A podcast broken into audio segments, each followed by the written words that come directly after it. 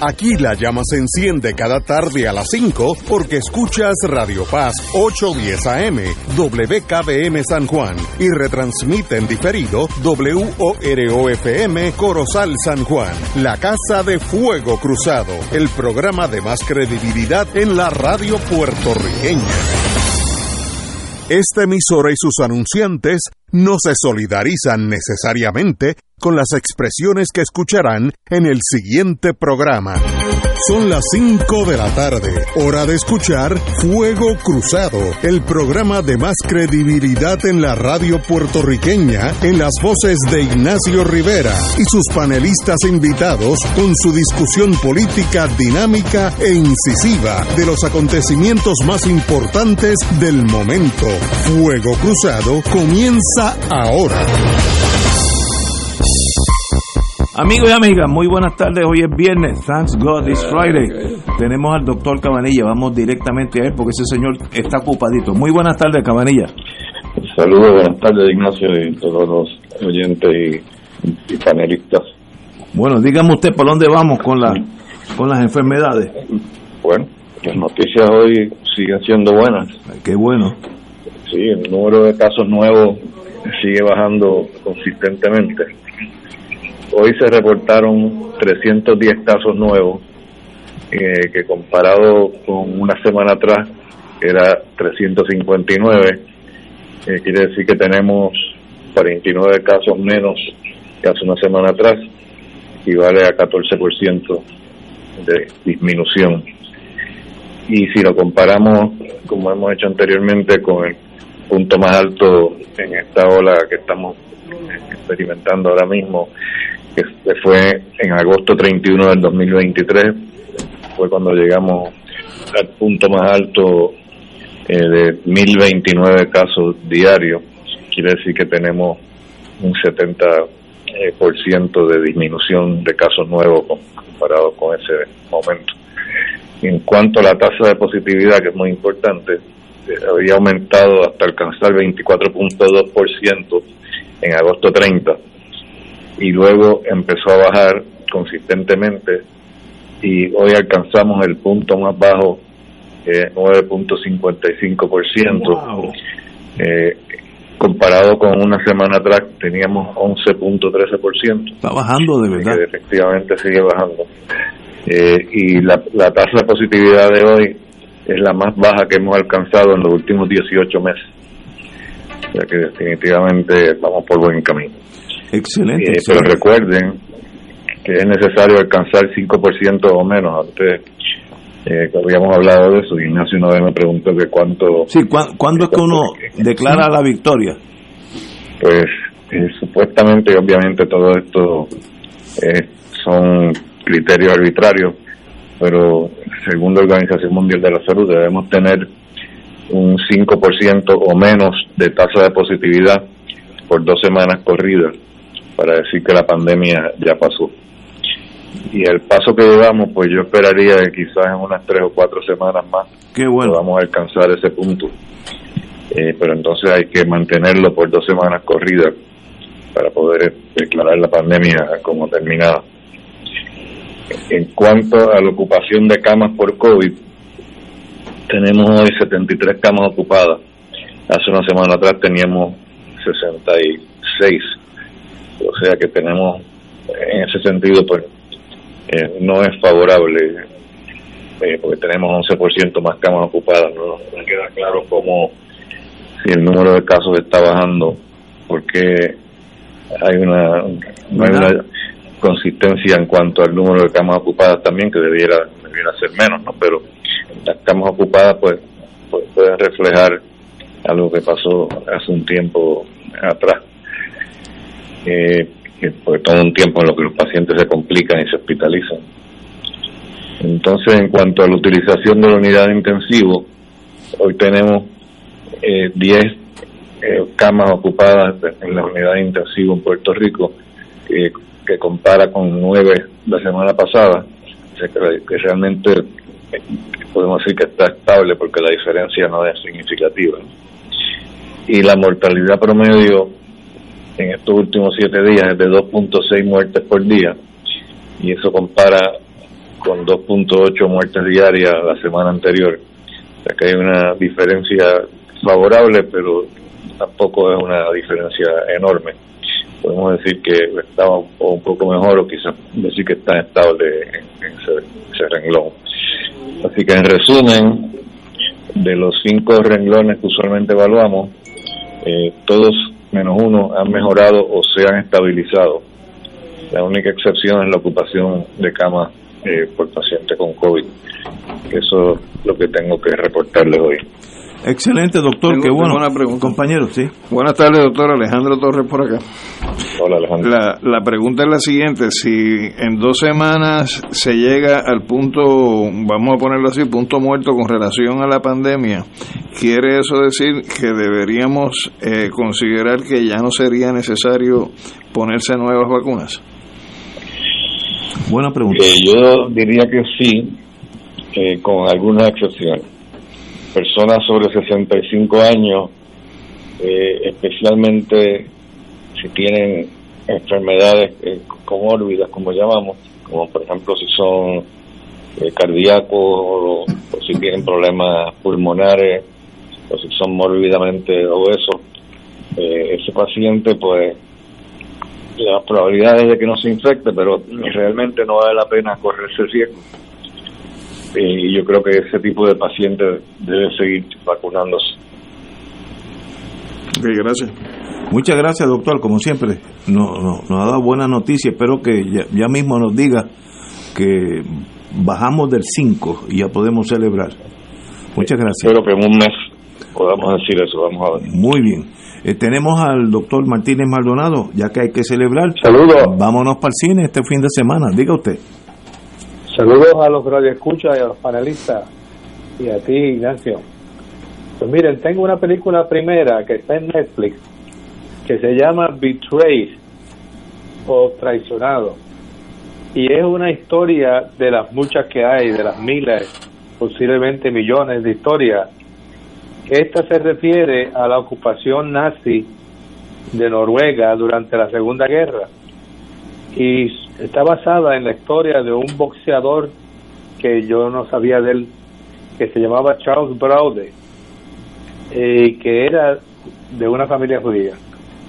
Bueno, ustedes recordarán que en ese momento Noruega estaba bajo el comando del infame Vidkun Quisling. Quisling, sí. Tan, tan infame que su nombre en Escandinavia es sinónimo de traición y de traición asquerosa. Bueno, la película eh, vale muchísimo la pena verla, aunque uno más o menos sabe algunas de las cosas que van a suceder, pero la película eh, enfoca en la participación de mucha gente en hacer que los judíos fueran recogidos e enviados a Auschwitz. Eh, de Noruega partió un barco que se llama el Donau, que fue a Alemania y de ahí a Auschwitz. Y todos los que estuvieron en ese barco que fueron casi todos los judíos de Noruega fueron asesinados en Auschwitz. Eh, eh, Quisling no se salió con la suya. Cuando se acabó la guerra los fusilaron. Pero había otras personas que participaron en esa masacre que se salieron con la suya.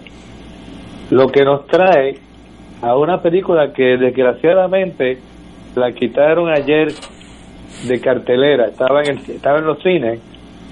Eh, quiero que la apunten porque va a estar en Netflix próximamente y se llama Dumb Money. En otras palabras, dinero tonto. Y entonces, si ustedes quieren ver cómo es la torpeza ávara de los billonarios americanos y el capitalismo americano, esta película deben verla. Eh, se trata de una persona que es una trabaja en una firma de corretaje, pero también es un aficionado y tiene un programa en YouTube y se pasa hablando de una acción y se llama a sí mismo Roaring Kitty, el, el gatito que grita.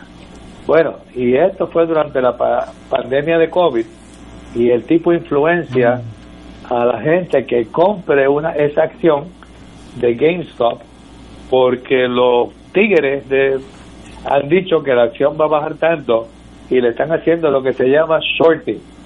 En otras palabras, la gente lo que hace es coge prestadas las acciones y cuando las acciones bajan, entonces pagan el original y compran la nueva acción a un precio bajísimo. Pero nada, tienen que ver la película, por favor, eh, es una manera de saber que los pillonarios se salen con la suya y que hacen pillería y casi nunca confrontan lo que se merece. De modo que el capitalismo americano es horrible. Existe. Pero bueno, cuando vengan a Netflix, por favor, véanla. Muchas gracias. Don Money. Don Money. Muy bien, muchas gracias, doctor. Como siempre, un privilegio estar con usted. Vamos a una pausa, amigo.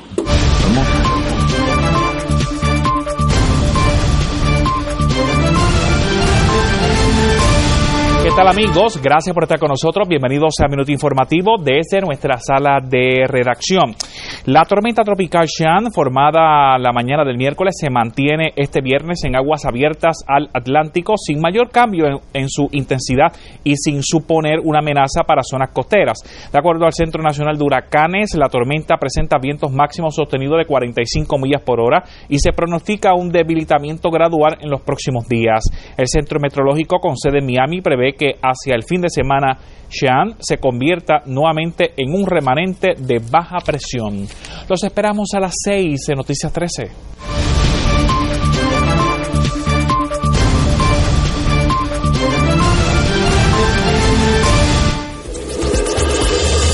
Fuego Cruzado está contigo en todo Puerto Rico.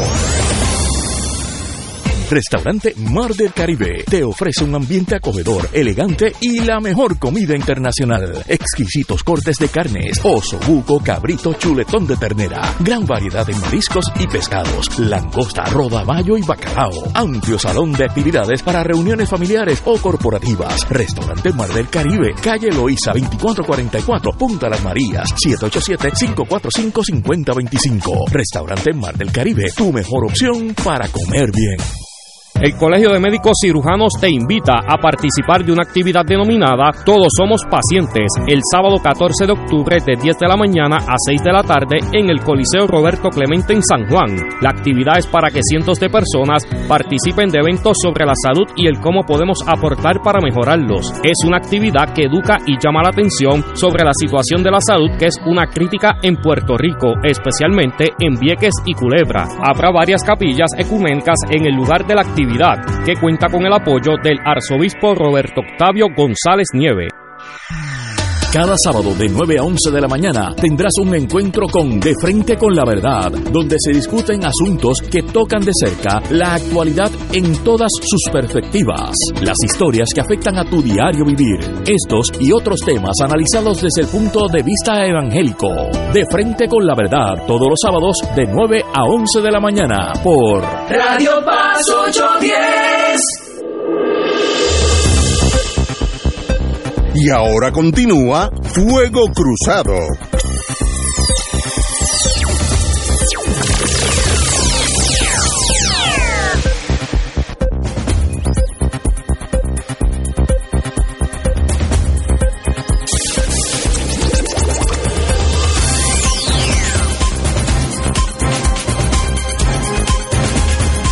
Regresamos amigos y amigas a Fuego Cruzado. Bueno, tenemos, tenemos que tomar el tema desgraciado de la, de la civilización nuestra. Y hay una noticia en el vocero, lo cual pues describe lo que está pasando. Cito al vocero. Israel pulveriza la franja de Gaza. Todos sabemos lo que vimos la semana pasada de los, de los palestinos también violando los derechos humanos más básicos, eh, violando mujeres, matando niños. Bueno, eso está grabado. Pero ahora la solución es pulverizar a Gaza, el mismo error para atrás. Aquí este es un evento donde no hay nadie inocente, todo, todo el mundo más o menos tiene un grado de culpabilidad. Y sencillamente pues lo peor está por llegar. Hago esa predicción con mi escaso conocimiento militar. Lo peor está por llegar. Y sencillamente hay 150 rehenes de, de judíos capturados por, por Hamas que están en Gaza. Y sencillamente pues Israel, Israel ha dicho que se tienen que mover del norte de Gaza que es dos vieques de grande. Eso es todo lo que Gaza es dos vieques de grande se tienen que ir del norte para hacia el sur porque el norte ellos van a tener una limpieza étnica lo que sea no sé una tragedia de proporciones mayores ¿qué solución tenemos? ¿para qué sirven las Naciones Unidas? ese problema no se cura con una aspirina porque ese problema empezó en el 47 y ahí empezó un, un, ambiente hostil entre ambas culturas, ambas religiones, hasta el día de hoy y está peor que nunca. Soluciones, yo no veo ninguna por ahora. Compañero. Bueno, yo quiero primero dejar sentada la premisa de que el Estado de Israel como tal es un ente político que surge en el año 47 eh, como resultado de operaciones de terror llevadas a cabo por eh, residentes en lo que era la tierra palestina, donde los principales dirigentes, incluso el que lleva hoy el aeropuerto, el nombre del aeropuerto principal de Israel, que es Ben Gurion, eh, fueron dirigentes de organizaciones eh, político-militares que practicaron el terrorismo en su momento en Israel. Por lo tanto, la, la génesis o el génesis de la estructura de ese Estado no es una estructura que se haya alcanzado por vía o por proceso democrático. Dicho eso, pues yo creo que es una desgracia lo que está ocurriendo eh, y es una desgracia que ha venido desarrollándose a lo largo de décadas donde la parte agredida en todo este proceso ha sido el pueblo palestino, porque ellos estaban allí al momento de implantarse unilateralmente el, Estado de Israel. En el año 1947 las Naciones Unidas aprobaron la resolución 181 para establecer en la región dos estados políticos pero la realidad es que solamente se estableció un Estado político y el que se estableció se estableció sobre la base de colocarse encima de lo que era la población palestina que vivía en ese territorio, donde incluso las Naciones Unidas, habiendo una menor cantidad de personas que profesaban la fe judía en el territorio, le dieron mayor cantidad de tierra y eh, crearon dentro de la zona dos eh, áreas, una para palestinos, otra para personas que profesaran la fe judía, pero hicieron como hicieron todas las particiones en el pasado por las potencias imperialistas, es decir, crearon dos estados discontinuos desde el punto de vista de que eh, tú tenías una parte de un estado en una esquina y otra parte del estado en otra esquina. Eh, el que se creara sobre la región de Palestina un Estado judío, pues eso desató una diferencia con los países árabes que bordeaban la región y en el año 1948 se produce la primera guerra entre eh, los árabes musulmanes y los extranjeros que ocupaban el territorio de Palestina como personas que profesaban la fe judía. Y hago esta precisión porque los nacionales que profesaban la fe judía en suelo palestino era una ínfima eh, minoría, sino que lo que pobló a Israel al momento de proclamar el Estado y cómo se ha seguido desarrollando a lo largo de décadas, fundamentalmente es con extranjeros que lo que les unifica entre todos es la profesión de la fe judía, no el concepto de la nacionalidad desde el punto de vista de haber nacido eh, en suelo israelí. Entonces, en ese sentido, eh, yo tengo que señalar que de la misma manera que uno puede sentir un elemento de pena o un elemento de solidaridad humana con los que han sido este, pues, eh, muertos en este conflicto último desde el lado de Israel, pues uno tiene que tomar también en consideración que antes de que eso ocurriera, han sido cientos y miles los palestinos que han muerto eh, a manos de las fuerzas de seguridad de Israel. y yo por lo menos me tomé la molestia, Ignacio, te lo enseñé hace poco eh, para, para que viera la situación.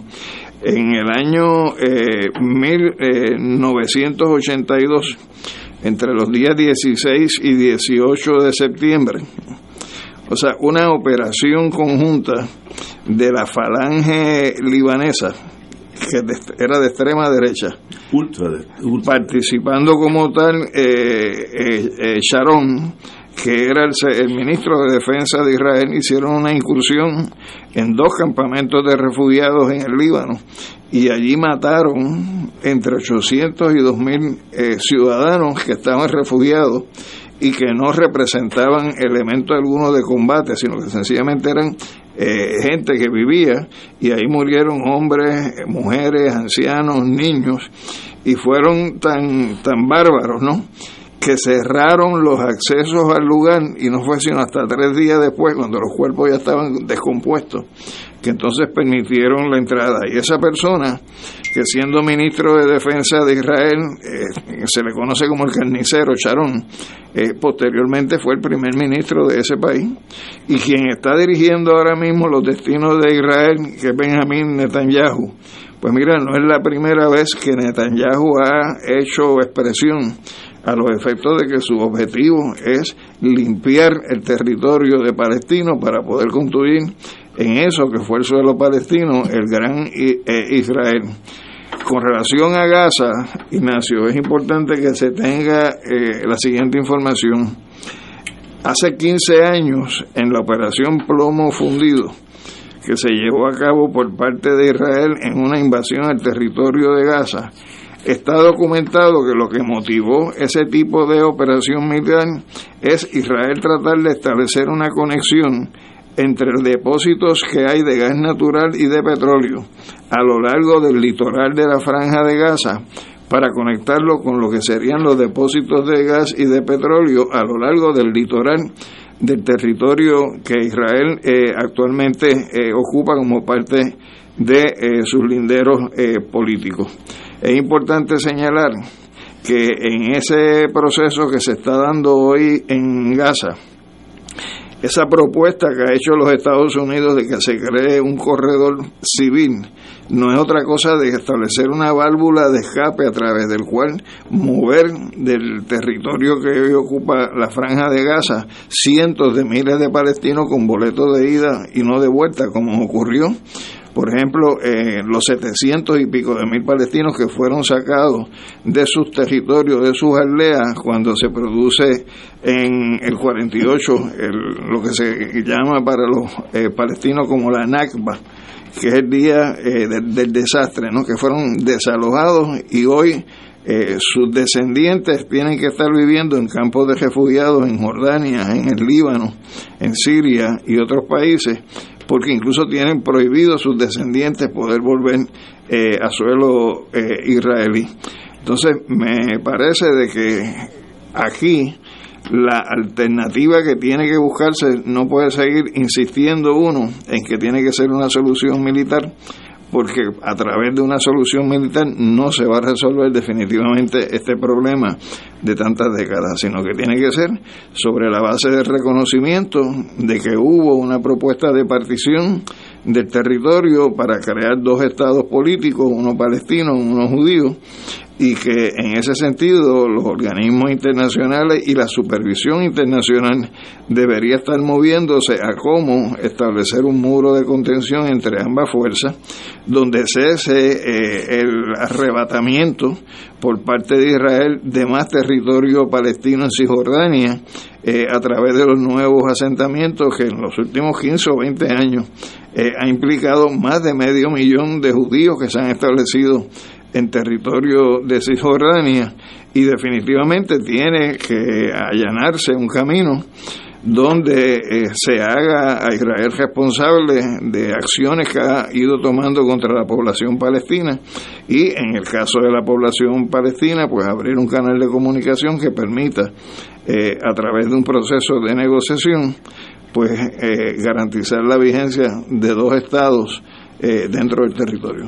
El, problema con los dos estados, yo creo que la solución, estoy contigo, es que es rechazado por los palestinos y por los judíos. Así que es, es algo que no, no tiene, porque los dos dicen, no, no, no, esto es mío. Pero ha ido cambiando, no, es la, no, es la, posición, por ejemplo, que había en los 80, antes de que se creara la Organización de Liberación de Palestina, eh, que logró unificar una serie de organizaciones político-militares, incluyendo la principal, que es Fatah, que era la que dirigía Arafat, y de otro lado este, ha habido procesos en los cuales eh, aquella posición de absoluto no reconocimiento a Israel se ha ido también modificando.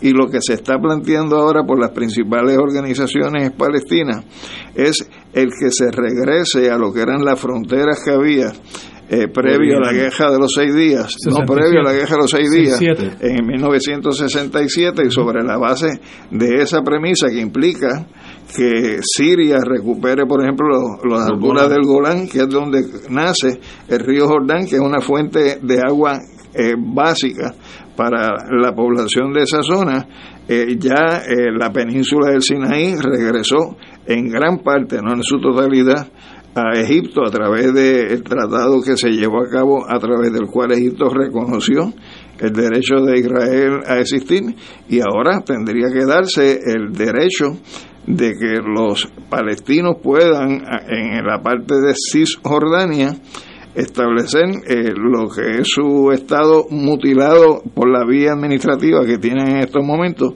donde apenas en esa parte de Cisjordania ejercen en plena autoridad eh, administrativa en menos del 30% de ese territorio. Es decir, que, que tiene que volverse a una propuesta que tome en consideración lo que era eh, el Estado existente previo a la guerra de 1967 como un punto de partida para una negociación que sea fructífera. Eh, en un plano no emocional, tu plan es excelente, pero veo que las partes litigantes están en un plano de agresividad, de barbarie, que esto no va a pasar, eso no va a pasar. Lo, lo peor está por venir. Lo estoy diciendo hoy. Yo, yo estoy planteándote lo, que, lo, que entiendo es una salida. Sí, Lo que pasa es que a veces cuando tú ves la luz al final del túnel no es la salida, es la locomotora que viene por encima de ti, ¿no? Y en ese sentido, pues, me parece que una incursión de Israel hoy al interior de la franja de Gaza. ¿Qué va a pasar? Le va a costar. No, va a costar. Pero enormes penurias al pueblo israelita porque ya eh, no es lo que ocurrió hace 15 años cuando hicieron la incursión a través de la operación plomo fundido. En estos momentos jamás tiene una capacidad eh, militar y operacional distinta, una capacidad en armamento distinta eh, y unas experiencias eh, de, de, fogueo ¿no? que también son distintas que no estaban yo, en aquel momento. Yo espero que haya un camino a la paz, pero estoy indicando, por el presente, lo inmediato, va a haber más muerte, más dolor, más sacrificio y más lágrimas de los dos bandos. Y estoy hablando de semanas, no estoy hablando de aquí a 40 años. No, no. Esto es ahora, ahora lo que va a pasar. Compañero Muriente, diga usted. Voy. Lo están, Shalom le está mandando un mensaje, lo estoy viendo. Netanyahu. Netanyahu. Final, finalmente llegamos a un lugar donde se puede reflexionar con cierta ecuanimidad sobre este tema. Bueno, yo llegué hace un rato cuando estábamos grabando un programa con el compañero Alejandro Torres para una estación amiga, pero como seguramente ustedes han hecho, yo he monitoreado diversos programas de radio, televisión, internet, los medios internacionales, y uno ve cómo eh, se manipula, se tergiversa, se miente, se distorsiona, se adultera, se falsea, se, se cultivan prejuicios, medias verdades, mentiras eh, en ese afán de criminalizar a una de las partes y de pretender dar la impresión de que este es un asunto que comenzó el pasado 7 de octubre. La primera gran mentira es esa. O sea, este no es un asunto que comenzó el 7 de octubre de 2023. El 7 de octubre de 2023 se dio lo que podríamos quizás definir como el capítulo más reciente de todo este cuadro de situación que se retrotrae en el tiempo por décadas e incluso por más de un siglo. Si queremos comprender con seriedad este asunto, si de veras queremos entender la naturaleza del problema que estamos enfrentando la humanidad entera, no podemos confiar en las agencias internacionales de noticias, no podemos eh, confiar en los falsos analistas que saturan la radio puertorriqueña y que irresponsablemente manejan información como esta desde la ignorancia, desde la incultura, desde los disparates. Es algo realmente bochornoso e indignante ver cómo tanta gente que sabe tan poco pretende que sabe tanto y porque controlan un micrófono piensan que con eso tienen el derecho de engañar y de mentir y de manipular. de, veras algo vergonzoso. Finalmente llegamos a fuego cruzado y al menos podemos aquí hacer un esfuerzo para, para hablar seriamente sobre un asunto como este que no tiene que ver necesariamente con de parte de quién tú estás. Porque si uno va a estar de parte de alguien o de algo, uno tendría que decir que está detrás de parte de la paz, del respeto, Imagínate tú, el Estado de Israel se fundó, lo fundaron, lo impusieron su fundación. En, en mayo, en mayo de 1948. El 14 de mayo. Interesantemente, ese mismo año, ese mismo año 1948, el 10 de diciembre, la Organización de Naciones Unidas aprobó la Declaración Universal de los Derechos Humanos. Y el primerísimo gran derecho humano de la Declaración Universal de los Derechos Humanos es que todos los seres humanos tienen el derecho de ser libres y de ser iguales en dignidad y derechos. Y el Estado de Israel, a lo que se ha dedicado desde su creación, más o menos siete meses antes de que se aprobara esa resolución, ha sido justamente a violar derechos sobre derechos del pueblo palestino hasta el día de hoy. No sabemos en este instante en que estamos hablando qué ha de estar sucediendo en Gaza. Pero todos anticipan que va a ser genocidio. Todos anticipan que va a ser una masacre. Todos anticipan que hay un afán de escarmiento. Y hay un afán de escarmiento, ¿saben ustedes por qué? Porque el sábado, de manera muy osada, de manera muy atrevida, política, militar, mediáticamente, esta organización jamás que dirige a dos y tantos millones de palestinos en la franja de Gaza, venció a Israel. Jamás obtuvo una gran victoria política, militar y mediática y puso en entredicho y humilló, humilló todo el aparato militar, todo el aparato de inteligencia, quedó al desnudo. Ellos que tanto se ufanan de ser los, los cheches de la película, ah, los intocables, los invencibles, los todopoderosos, quedaron desnudos de manera muy rudimentaria cuando uno ve los, los aparatitos esos eh, como, como si fueran paracaídas por los que volaban y pasaban las verjas, cuando uno ve a aquellos combatientes encima de un tanque, que es la muestra más grande de la fortaleza de un ejército, ¿ah? fue una derrota militar, fue una derrota de la inteligencia, fue una derrota política y ha sido tan humillante que ellos quieren entonces escarmentar. Y lo van a hacer. Bueno, pero el pueblo el pueblo palestino es consciente de esta situación. El suceda, el problema tú sabes cuál es, Ignacio. Oye, han pasado 75, 76 años desde que finalmente le quitaron el 55% primero, después el 65% y luego le han quitado todas sus tierras. Ustedes comprenden, amigos y amigas Radio Escucha, que la franja de Gaza es un territorio más pequeño que Arecibo. Sí, correcto. Ustedes sabían. 25 ah, por 12, más o menos. 25 millas por no, me, me, oigan, eh, me, mucho más me, ocupé de buscar los números. Arecibo, que es el municipio más extenso de Puerto Rico, tiene 444 kilómetros. Gaza tiene 360 y mientras en Arecibo hay 85 mil habitantes, hay 2.3. En Gaza hay 2.3 millones, 2.3 millones de habitantes en un territorio más pequeño que Arecibo. Eso no tiene solución. Y en el afán del escarmiento, el gobierno sionista de Israel está queriendo que esos 2-3 millones se arremolinen, ¿ah? se arremolinen al sur porque además es, una prisión, eh, se dice que es la, el campo de concentración al aire libre más grande del planeta.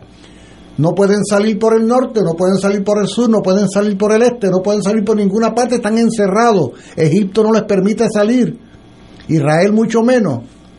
Es el genocidio. Entonces, ¿qué es lo que se supone que nosotros hagamos ante situaciones como esta? donde el, el gran ultrajado es el derecho humano a la vida digna y la libertad. Oigan, la cantidad de resoluciones que ha aprobado la ONU reconociendo el derecho del pueblo palestino a construir un Estado nacional conforme lo establecido a partir del año 1967. Las resoluciones no caben en este sitio, en este estudio. Y tú dices, tú decías, Ignacio, reaccionando a la intervención de Alejandro, que el problema que tú veías era que tú no veías en los contrincantes como que la voluntad o la disposición. Es que esto no es un problema entre los sionistas de Israel y el pueblo palestino estrictamente. Quien creó este problema en su origen, quien le entregó en bandeja de plata a la Palestina, a los inmigrantes sionistas, fue el Reino Unido que se apropió de la Palestina como botín de guerra luego de la Primera Guerra Mundial en la que Turquía pierde su imperio, ¿ah? y el que hacía el aliado incondicional hacía Estados Unidos al punto que Israel hoy día es un país con armas atómicas. Por lo tanto, no es simplemente que Israel dispone a su antojo absolutamente, no. Es que las grandes potencias han consentido en que esto suceda. Por eso Oye, si lo acabo de leer hace un momento, o sea, en, lo que a la uno respecta, Israel es un estado delincuente que está ocupando de manera ilegal unos territorios, pues sabes qué, si tú eres un estado delincuente y hay otros estados que te apoyan en ese acto delincuente, los otros también son delincuentes. ¿Dónde está parado ahora mismo en este momento donde debe estar masacrándose al pueblo de Gaza? ¿Dónde está ahora mismo parado el gobierno de Biden? ¿Dónde está el gobierno de Macron? ¿Dónde está el gobierno británico? ¿Dónde está la Unión Europea contemplando como Nerón ¿ah? la masacre? Esto no es un problema meramente de Israel. Israel funciona como peón del ajedrez de todos ellos, la geopolítica de la región, y tiene la impunidad que tiene porque le consienten que la tenga. Porque si, fuera, si fueran respetuosos esos países de la Declaración Universal de los Derechos eh, Humanos, no permitirían que cosas como esta sucedieran. Hasta el Papa, hasta el Papa está involucrado en esta complicidad. Vamos a una pausa, amigos, y regresamos con Fuego Cruzado. Beneficiario de Medicare Advantage. Con MMM Multiclínica tienes acceso fácil a especialistas. El plan de tu vida lo decides tú. Camina junto al que siempre te ha cuidado. MMM. Servicios varían por clínica. Otros proveedores disponibles en la red. MMM Healthcare LLC es un plan HMO POS y un plan HMO CSNP con un contrato Medicare.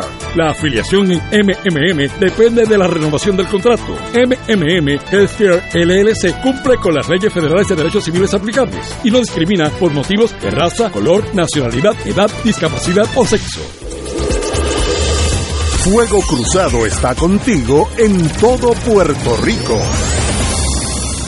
Oro 92.5 FM Radio y WKBM 810 AM Radio Paz se unen al movimiento cooperativista en este su mes de octubre. Los felicitamos y resaltamos los beneficios de esta filosofía social y económica, donde sus miembros alcanzan metas que fortalecen y mejoran su calidad de vida. Cada uno de sus miembros e instituciones han aportado significativamente al bienestar de nuestra isla. Enhorabuena Buena cooperativistas.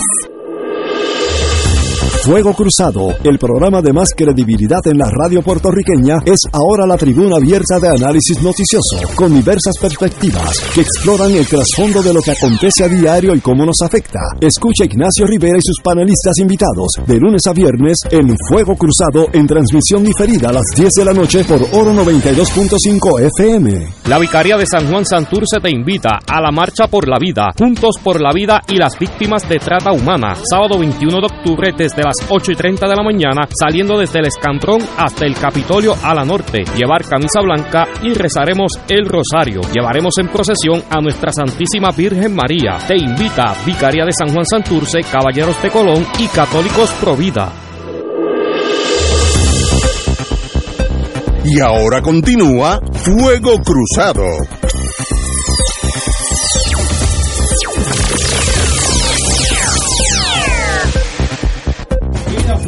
Regresamos, amigos y amigas. Estamos hablando del, de la guerra, para mí, cruel e innecesaria entre palestinos e israelitas, pero que la paz los acompañe por muchas décadas, pero mi limitado conocimiento militar me dice que eso no va a ser así, desgraciadamente. Van, vamos a vivir muchos años bajo una tensión peor a la semana pasada, así que imagínate como mi predicción es fatal para estos para estos casos. Pero ahí estamos, vamos a hablar con, con pues, y ellos. Mira, yo cuando yo escuché al señor este llamado primer ministro de Israel, Netanyahu, creo que se llama. Bibi Benjamín, le dicen Bibi Netanyahu. decir, estamos en guerra, Israel está en guerra, creo que dijo con Sí, Hamas. sí, Hamas. así mismo. Yo mi primer comentario a mi esposa que estaba al lado mío, y dice, bueno, si Israel ha estado en guerra con Palestina desde que se inauguró en el 48. Eso mismo pensé yo. Ajá, lo- eso dije yo. Pero ahora es guerra Ah. abierta. Bueno, esa es la gran ironía, eh, eh, Ignacio, porque y la gran hipocresía de la guerra que declaran ambas partes, porque dicen los civiles no los vamos a tocar. ¿no? Imposible. Pero entonces, mira la actitud del primer ministro, per- perdón, del ministro de Energía de Israel, se llama Israel Katz. Oye, pues aquí hay una familia Katz, ¿verdad? Eh, También. Dice, no se activará, activará, activará, perdón, ni un solo interruptor eléctrico, ni un solo grifo se abrirá y no entrará ni un solo camión de combustible hasta que los rehenes de Israel regresen a casa. Eso quiere decir que lo, como si los combatientes fueron los únicos que usaran la electricidad, el agua y el combustible. Y siguen después diciendo un funcionario de, de la Cruz Roja, de el Comité Internacional de la Cruz Roja, sin electricidad, los hospitales corren el riesgo de convertirse en morgas, advirtió Fabricio Carboni, director regional del Comité Internacional de la Cruz Roja. Cuando se acaba la electricidad, se pone en riesgo a los recién nacidos en las incubadoras, a los pacientes ancianos que reciben oxígeno y el diálisis renal se detiene. O sea que toda esa gente muere, Ignacio. Así, así que eso de que te digan que los civiles no los vamos a tocar, eso es embuste. Pero es que es Ah, militarmente, Eso es mentira. eh, Ah, militarmente es imposible. A- a Gaza mí lo está que- tan, tan compactada que si tú tumbas un edificio, aunque sea la sede de Hamas, va a matar 14 personas que estaban viviendo al Pero- lado. pero porque por están demasiado compactos. Pero por lo mismo, si tú entras al territorio y vas a tener que irte a un combate casa por Eso va a casa, ser edificio terrible. por edificio, ahí va a morir gente. de todo, de todos los lados. Y, y lo que tú dijiste ahorita, ¿qué pasa con las Naciones Unidas? Oye, este es ¿para un cuerpo, este es un cuerpo inservible. Todas las resoluciones que dijo, que mencionó Julio, que caben quizás en este estudio y quizás lo llenan el, el otro estudio de al lado. eh, el papel lo aguanta todo lo que le, todo, todo lo que le ponen y no y no pasa nada. ¿Qué ha pasado con Puerto Rico desde, desde cuándo están celebrando el comité este de colonizador desde el 62? Creo que, que están emitiendo resoluciones. La misma básicamente le cambian un poquito y la ponen al día y no pasa nada. O sea, el cuerpo de las Naciones Unidas que se inauguró, como dijo eh, Julio, en el 45, eh, con, un, con pocos miembros en aquella época y con muy buenas intenciones y con unos, con unos principios yo creo que fundamentales para la buena convivencia de la humanidad. y en algunas ocasiones han podido hacer algunas cosas buenas, pero en la mayoría de las ocasiones, como en esta, no hacen nada, son inservibles. Mira Haití, Haití está ahí al lado sufriendo también y no pasa nada. Ese problema es ¿Ah? sencillo al Palestina. Por eso te digo, así que, yo, o sea, a menos que haya una buena voluntad entre las partes, y aquí obviamente no las hay, eh, a pesar de que han habido mu- muchísimos intentos de unir a los palestinos con los israelitas y, y firmar los acuerdos de David allá con, con Carter, después el acuerdo de Oslo eh, y otros otros acuerdos, y no pasa nada. ¿Ah? O sea, y uno se cansa, este Ignacio, de escuchar. eh, ahí estaba el secretario de Estado, creo que estaba ayer en, en Israel, hablando y recordándole al, al, al, al primer ministro, a Bibi, ya sé que tú le llamas Bibi, diciéndole, mira, eh, yo sé que ustedes van a hacer una incursión terrestre en Gaza, pero hay que recordar que no se puede eh, bregar con los civiles, hay que cuidar a los civiles. ¡Embuste! Es que no puede Ah, ser. Y el secretario de Estado de Estados Unidos lo sabe. ¿Ah? Oye, pero le están dando, en vez de, de- en vez de, de- de buscar un- una vía diplomática para terminar esta matanza, le están dando más armas. ¿Ah? Le pusieron dos y han puesto portaaviones allá afuera. ¿ah? Eh, imagínate, o sea, lo que están es estimulando eh, la guerra. Pero es que Lo mismo que sucede en todas partes del mundo. Pero es que ahí entra lo pequeño de la política de la nación que tú quieras.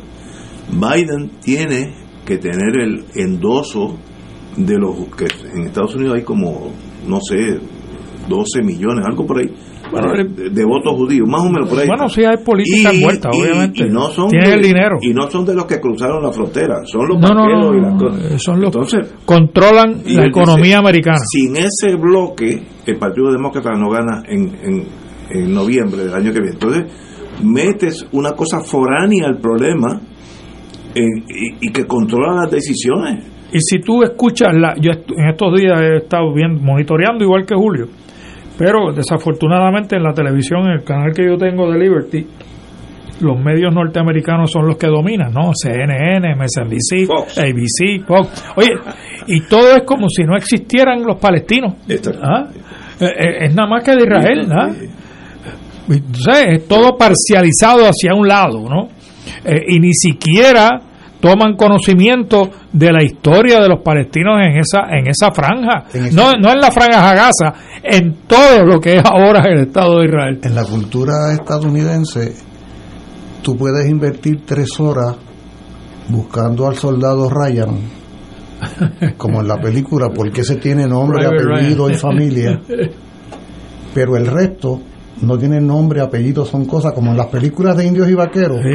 El muchacho de la película, ese sufre, ese padece, ese tiene madre, ese tiene una pareja que está sufriendo porque no llega. Los indios no, los indios son lo mismo que decía un ministro judío de estos sionistas el otro día, que son animales. Así habló de los palestinos. Así habló de ellos. Y como son animales, pues no hay que tener ningún tipo de conmiseración, tú sabes, hay que tratarlos como animales. ¿Ah? Pero mira, mira el poder, me está llegando esto ahora. 12 eh, CEOs, presidentes de compañías multinacionales de Estados Unidos, eh, endosaron eh, a Bill Ackerman, no sé quién es ese maestro, para no darle empleo a estudiantes de Harvard que firmaron una carta apoyando a Palestina. Y estos General Electric, General Motors, los lo, lo que corren en el país, dijeron, estos están blackball, están marcados en negro y jamás trabajarán por una de esas compañías. Eso es poder. Eh, y eso no hace... No, Eso es abuso del poder. no, el uso del poder, pero es que no estoy diciendo, eso está malo. Señores, estos señores, la mitad de estos muchachos de Harvard que firmaron esa carta, tal vez no sean, no sean ni judíos, pero ya para el sistema norteamericano, que está envuelto con sus intereses creados, eso está mal hecho. Yo no estoy aquí ni a favor ni en contra, Eh, pero hay que tratar de buscar una, una, una vía de neutralidad que no la veo por ahora. Lo, lo peor está por llegar, eso lo Pero sabemos. Igna- Ignacio, entonces, eh, ¿qué hacemos? Pero. Ignacio, el referente, tú decías que era algo idealista, o algo así dijiste, pero es que algún referente, oye, tú eres abogado y tú sabes que en una sociedad civilizada, mal que bien, mal que bien, se supone que haya un Estado de Derecho que te sirva de guía para tú dilucidar diferendos y mientras más complejo y difícil es el diferendo, más se ciñe uno al Estado de Derecho en la búsqueda de una solución. Totalmente de acuerdo. Para eso se creó un tribunal planetario después de la Segunda Pero Guerra Mundial. Eso no existe. Y ese tribunal planetario, claro, ahí es que está el descrédito. Cuando uno lee y escucha a Guterres, el secretario general, es patético ver, oye, es la OTAN a la que está dirigiendo el planeta. Son los siete grandes del capitalismo mundial los que dirigen el planeta. Es la Unión Europea la que dirige el planeta. Y, y a la pregunta de Ignacio de qué hacer, pues yo ¿Qué creo que hay, que denunciarlo. Ah, bueno. lo que estamos haciendo aquí, Pero- o sea, trayendo los elementos de por qué uno no puede estar sencillamente como si fuera una cotorra repitiendo lo No, que no. algunos medios dicen. Hay que, hay que entrar en la discusión y hay que valorar las cosas como son. Oye, una, un estudiante, un estudiante el otro día, cuando conversábamos este tema, qué interesante que la lucidez de nuestros jóvenes decía, oiga profesor, en el caso de Ucrania, Estados Unidos, Francia, la Unión Europea, dicen que están apoyando al agredido frente al agresor. O sea, están apoyando a Ucrania frente a Rusia. Pero en el caso de Palestina, acusan al agresor en lugar de estar apoyando al agredido que es el todo en todo caso el que está en derecho aquí están apoyando al que agrede ilegalmente Pero es que yo estoy tratando de buscar una solución. Of course, la ideal sería dos naciones, con un muro y soldados de la ONU para que no se, los muchachos no entren y salgan. No veo ese ambiente en ningún sitio, eso va a seguir así. Yo estuve en Gaza hace mil años y, y tres metros antes de entrar a Gaza hay un puentecito que el taxi te lleva hasta el puente, porque te deja ahí, tú caminas el puente y ahí te coge un taxista eh, palestino. Yo hice todo eso, que hoy no lo haría ni jugando, pero era inocente. La Boy Scout, ¿eh? La, sí. Antes, tres metros antes de Palestina, tú tienes wifi, WhatsApp, todas esas cosas, eh, todo, todo en la vida, etcétera. Tú ves casas de los, los, los asentamientos estos, casas muy bonitas, pequeñas pero muy bonitas. Tres metros después que entras a casa, hay un acanto de pobreza que no es visualmente, no es compatible que tres metros hacen una diferencia entre el siglo XXI y el siglo XIV. Entonces, ¿qué tú haces? Los niños chiquititos, benditos, los palestinitos, que se- me llegaron, yo me lo hubiera traído todo para casa, todo. Este, sin educación, sin nada, y miles de ellos caminando pidiendo limosna, etcétera, etcétera. Pues uno tiene que señalar No, esas asimetrías es que tú no y puedes- fijar Tú responsabilidades. no puedes tener Palestina limitado al municipio de Arecibo.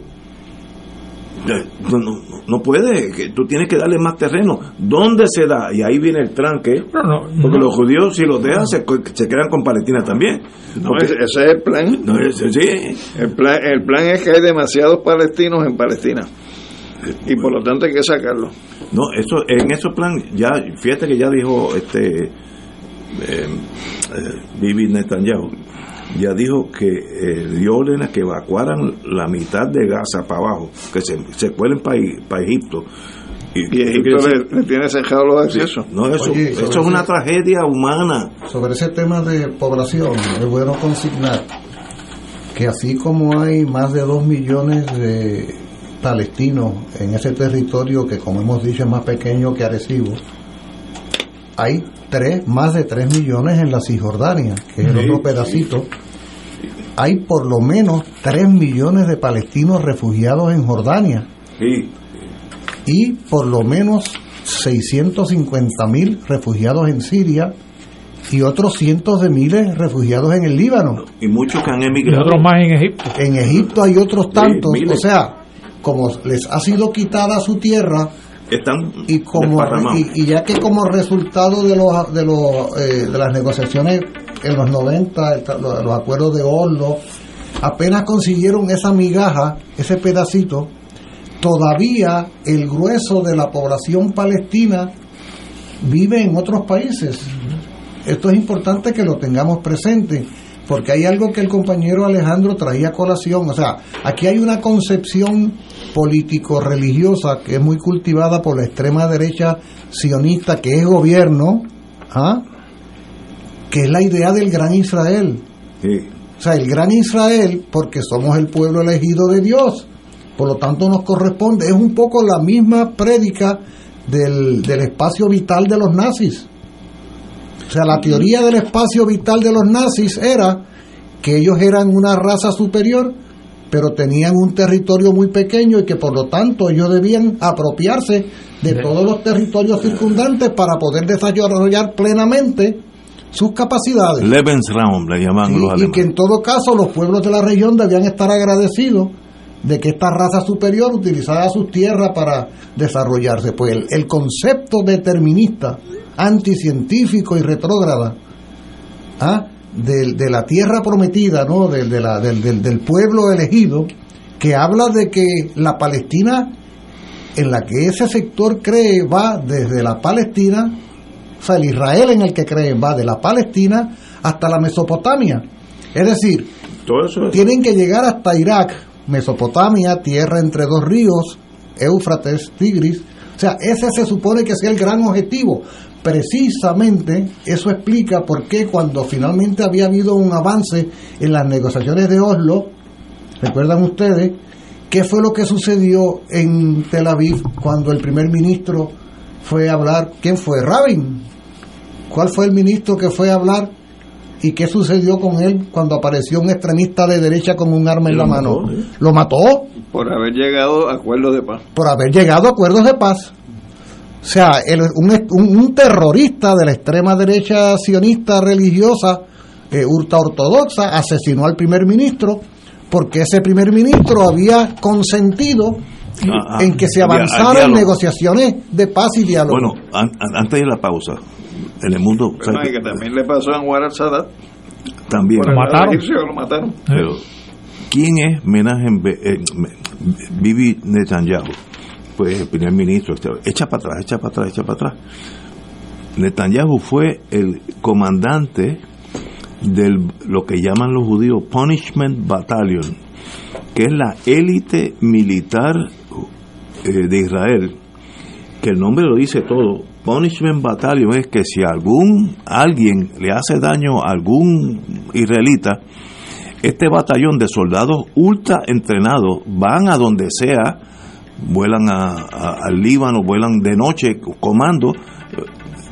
Si estás en tu casa, te matan a ti, tu esposa, el perrito, el, goldfish, lo que sea. Vuelan en, en- en esa cultura, destruyen la casa, la, tumban al piso y le toman fotos y regresan. Ese es el primer ministro hoy. Pues es bien difícil llegar a un acomodo, bien difícil, no, no, eh, yo estoy, me gustaría, si alguien no, me gustaría que no hubiera ni armas de fuego, sería a mí, pero lo veo bien difícil por, por el error primario del 47 de crear a Israel encima de Palestina y segundo por el desplazamiento de los palestinos a las cuatro esquinas del mundo, incluyendo aquí en Puerto Rico hay un montón de palestinos, en Río Piedra, etcétera, Eh, gente buena, gente que, que hay un hotel, un restaurante Cairo que yo voy de vez en cuando, esa gente tiene familia en, en, en, en Palestina, pues. Qué bueno que vivimos en paz, pero eso no va a pasar por el presente. Esa es la tragedia humana que la veo venir con, con, eh, eh, con la mala hazaña del ser humano. Cuando, cuando el ser humano quiere ser malo, puede ser malísimo, y cuando quiere ser bueno, puede ser buenísimo. Pues ahora estamos en el lado de, lo negativo. Vamos a una pausa, amigos. Beneficiario de Medicare Advantage. Con MMM Multiclínica tienes acceso fácil a especialistas. El plan de tu vida lo decides tú. Camina junto al que siempre te ha cuidado. MMM. Servicios varían por clínica. Otros proveedores disponibles en la red. MMM Healthcare LLC es un plan HMO POS y un plan HMO CSNP con un contrato Medicare. La afiliación en MMM depende de la renovación del contrato. MMM Healthcare LLC cumple con las leyes federales de derechos civiles aplicables y no discrimina por motivos de raza, color, nacionalidad, edad, discapacidad o sexo. Fuego Cruzado está contigo en todo Puerto Rico. Con más de una década de servicio, este grupo de laicos continúan con su misión a través de la evangelización, oración y el testimonio de vida, todos los domingos en su nuevo horario, de 7 a 9 de la noche, en su programa radial Haz de mí un hombre nuevo, con el auspicio de Productos Rico, Familia Maisonet Torres, Igualas.com, Judith Model Model, Padillas Barbecue, Universidad Profesional Dr. Carlos J. Borrero Ríos, llegando ustedes a través de Radio Paz 810 AM, la emisora de la Arquidiócesis de San Juan, Puerto Rico, donde ser mejor es posible.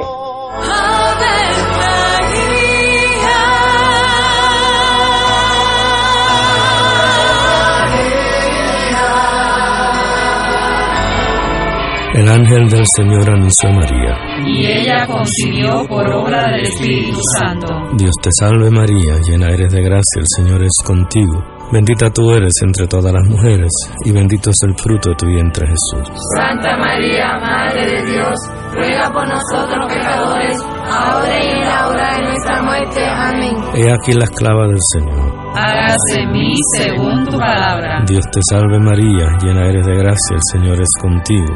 Bendita tú eres entre todas las mujeres y bendito es el fruto de tu vientre Jesús. Santa María, Madre de Dios, ruega por nosotros pecadores, ahora y en la hora de nuestra muerte. Amén. Y el Verbo se hizo carne. Y habitó entre nosotros. Dios te salve María, llena eres de gracia, el Señor es contigo.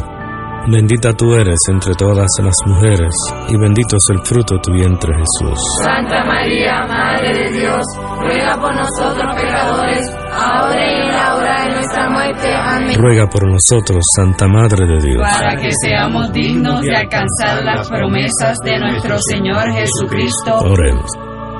Derrama, Señor, tu gracia sobre nosotros, que por el anuncio del ángel hemos conocido la encarnación de tu Hijo para que lleguemos por su pasión y su cruz a la gloria de la resurrección, por Jesucristo nuestro Señor. Amén. Gloria al Padre, al Hijo y al Espíritu Santo. Como era en un principio, ahora y siempre, por los siglos de los siglos. Amén.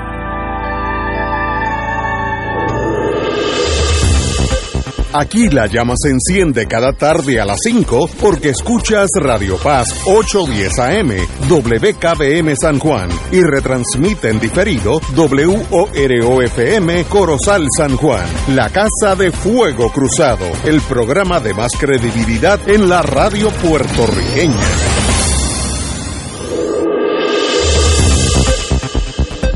Y ahora continúa Fuego Cruzado. Regresamos, amigos y amigos. Vamos a hablar algo de, de aquí local. Eh, elecciones sindicales en nuestro alma mater, pues ya que nosotros, todos los que estamos aquí, somos producto de la, de la UPR. Tenemos con nosotros la compañera, la profesora María del Mar Rosa Rodríguez, que nos viene a hablar sobre ese tema. Compañero. No, no, yo creo que la invitación que se le hace a María del Mar es una invitación para que discuta algo que es un hito histórico desde el punto de vista de nuestro país, que es que no solamente los 11 recintos van a participar de un proceso de votación si favorece o no la sindicación de lo, del personal docente, sino que precisamente se daría de un voto afirmativo de parte de la docencia el derecho a la negociación colectiva sobre horas, salarios, términos y condiciones de empleo para eh, los profesores universitarios, pero ahí sería bueno que, que María del Mar pues nos exponga la función de ella como presidenta de la Asociación Puertorriqueña de Profesores Universitarios. Pues nada, eh, lleva, como dices Alejandro, llevamos décadas décadas tratando de organizarnos colectivamente y no se nos había reconocido este derecho, así que ir a elecciones sindicales no es solo una reivindicación de nuestra vocación y de lo que hacemos, sino también un logro eh, de esa persistencia que ha tenido eh, la docencia de la UPR en ser reconocida y poder negociar colectivamente. Así que vamos hacia eso, de octubre 23 a octubre 26, todos los recintos de la UPR van a estar votando, toda la docencia de la UPR va a estar votando, eh, para poder organizarnos colectivamente y mejorar las condiciones de, de trabajo que tenemos. Ahora mismo nosotros eh, tenemos 44% de la docencia, es docencia sin plaza. Eh, eso implica que no tienen beneficios marginales, eso implica que no tienen seguridad laboral. Esos son por los contratos. Por los contratos, los contratos. Algunos de esos compañeros y compañeras ganan 16 mil dólares al año y tienen la misma carga académica que yo. Así que eh, vivimos una precariedad. Hay explotación laboral dentro de la UPR y estos recortes presupuestarios y todos estos ataques de la Junta de Control Fiscal han caído sobre los, han recaído bastante sobre los hombros de la docencia. Así que organizarnos colectivamente nos va a permitir hacer justicia sobre eso, eh, nos va a permitir eh, mirar hacia el futuro de la universidad de manera diferente, de manera diferente. Así que estamos bien entusiasmados con esta elección eh, y sabemos que vamos a ganar, ¿verdad, Alejandro? No tenemos duda de eso y que el próximo paso va a ser sentarnos a negociar ese convenio colectivo. ¿Y los profesores esos por contratos también votan? Sí, son parte de la unidad apropiada. Todo docente, no hay que ser APU para votar, ¿no? Todo docente de la UPR que no esté en un puesto gerencial eh, de supervisión de otros docentes, todo docente puede votar, incluyendo los que son investigadores, incluyendo eh, bibliotecarias y bibliotecarios, consejeras académicas, eh, extensión agrícolas, porque es que hay docentes de todo tipo dentro de la universidad. Así que toda la docencia en toda su diversidad puede ir a las urnas a ejercer el derecho eh, a votar durante los días del 23 al 26. ¿El voto va a ser presencial todo? Todo el voto va a ser presencial, sí, presencial y secreto. Este. que el mundo aquí no tiene... No, y, hay un detalle que, hay que explicar, que el concepto de lo que es la papeleta, es una papeleta que se diseña por la Junta de Relaciones del Trabajo de Puerto Rico, que es la entidad que supervisa el proceso de elección y lo que va a encontrar cualquier docente una vez vaya a ejercer el derecho al voto es la opción de Asociación Puertorriqueña de Profesores Universitarios o ninguna. Por lo tanto, hay que votar ¿Sí o no? por la opción sindical única que va a estar compareciendo en la papeleta, que sería la de la APU. Y esa, el hecho que la papeleta sea así es un logro también, porque no, o sea, podrían haber varias asociaciones, organizaciones ahí, pero en este proceso, cuando se reinició el proceso en el 2021, nos sentamos con los diferentes compañeros y compañeras de otras asociaciones, por ejemplo, la PRUM en Mayagüez, la APU en, Aguadilla, y se unieron al esfuerzo. Así que la docencia está más unida que nunca en este esta empresa, ¿verdad?, de, organizarnos colectivamente. Así que el hecho de que esa papeleta sea APU o ninguna es un logro y es una demostración de unidad de la docencia también. ¿Y, cuál ha sido la experiencia en el acercamiento al claustro tan diverso que tienen nuestras unidades? Pues sobre un asunto como este. Ha sido un proceso de aprendizaje, de, estar dando charlas y tener docentes que me dicen, no, es que yo no, yo no soy clase obrera. Eh, y explicarles, bueno, si tú, tú vives de un salario y si tú te quedas sin salario uno o dos meses, ¿qué pasa? Ah, pues entonces sí, eres parte de la clase obrera, de la clase trabajadora. hemos tenido, ha sido un proceso de educación, pero ha sido un proceso de educación lindo también. Cada vez que, hacemos estos llamatones de llamar a los profesores y profesoras por teléfono y decirles, mira, hay elección, el endoso que nos diste, vamos a votar, vemos que, que, están de acuerdo, que están de acuerdo, que una vez saben que hay elecciones y que tenemos esta posibilidad de, negociar nuestras condiciones de trabajo, eh, están de acuerdo. Así que es, cuestión de, activar a la gente y la gente se sigue sumando a este esfuerzo. Así que ha sido bien positivo. El punto que trae la compañera... Mm es importante porque aquí históricamente eh, se ha cultivado al interior de la UPR particularmente con toda intención y cálculo la, la actitud de que los docentes levitamos, ¿no? de que los docentes somos superiores y que incluso hasta este momento éramos patronales, éramos patronos. O sea, se pretendía que nosotros formamos parte del patrono y por eso, se, por eso se negaba el derecho a organizarnos sindicalmente porque éramos y que patronos. De hecho, una de las contradicciones que hay en la universidad, por ejemplo en el recinto de Río Piedra, es que tú reúnes al Senado académico, que se supone que es el cuerpo de, de representación claustral, y quien preside no es otro profesor, quien preside es el rector. Claro. Fíjate qué contradicción. Entonces, eh, cualquiera diría que nuestro cheque o nuestro salario, sobre todo nuestro cheque, no se imprime en el mismo lugar donde se imprime el cheque, por así decirlo, de nuestros compañeros de almendada de, empleados no docentes. O sea, somos tan asalariados y el día que tengamos problemas con la quincena tenemos los mismos problemas que tiene un asalariado en este país. Exactamente. Eh, eh, este, tú, tú hablas de la, del crecimiento y el aprendizaje Bueno, uno de los aprendizajes tiene que ser reconocer que nosotros somos trabajadores asalariados. Exactamente. Y en ese sentido tenemos la misma necesidad y la misma conveniencia de organizarnos sindicalmente. Y en medio de esta crisis fiscal no ha sido difícil que nos reconozcamos ahí, porque tenemos profesores con los salarios más bajos en la Universidad de Puerto Rico, aún por debajo de los salarios de las personas de mantenimiento y del sindicato de trabajadores, Wow. que muy bien han luchado, ¿verdad?, por un salario mejor, eh, pero nosotros tenemos docentes ganando 16 mil dólares al año. Ese, ese señalamiento también es No muy sabía importante. Difícil de creer eso. Oye, difícil pero, de creer. oye, pero estamos hablando, estamos hablando de trabajadores asalariados con un nivel académico muy superior a la media. En el caso de Río Piedra, en particular, estamos hablando de doctores. Bueno, ya a nivel doctores, sistema. Doctores que no pueden conseguir una plaza y que el salario que tienen es varias veces, muchísimas veces menos que lo que ganaría un colega con plaza y permanencia y luego busca todas las unidades y vas a encontrar la misma situación. O sea, no estamos hablando, no estamos hablando de personas con, con una formación bachillerato, un curso técnico, no, estamos hablando de maestros y doctores.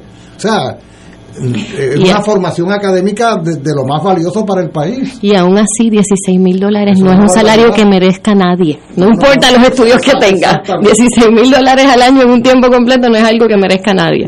Y eso son por estrategias de la universidad, por hacer recortes que entonces te ponen a medio tiempo en un recinto, a medio tiempo en otro. Tienes carga académica completa, pero te tienes dos part-time, así que ganas 16 mil dólares al Sin año. beneficio. Sin beneficios, absolutamente, sin ningún beneficio. ¿Cuál, cuál posición, si alguna, tiene la gerencia de la universidad? Pues nosotros hemos estado en muchas conversaciones con la gerencia y tenemos que decir que hemos hecho un trabajo de cabildeo fuerte y árgido, porque la negociación colectiva le conviene a la universidad también.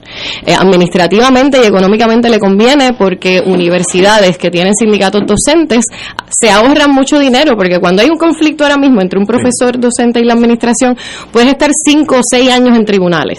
Eso es un costo grandísimo para la universidad, que es representada por bufetes en tribunales.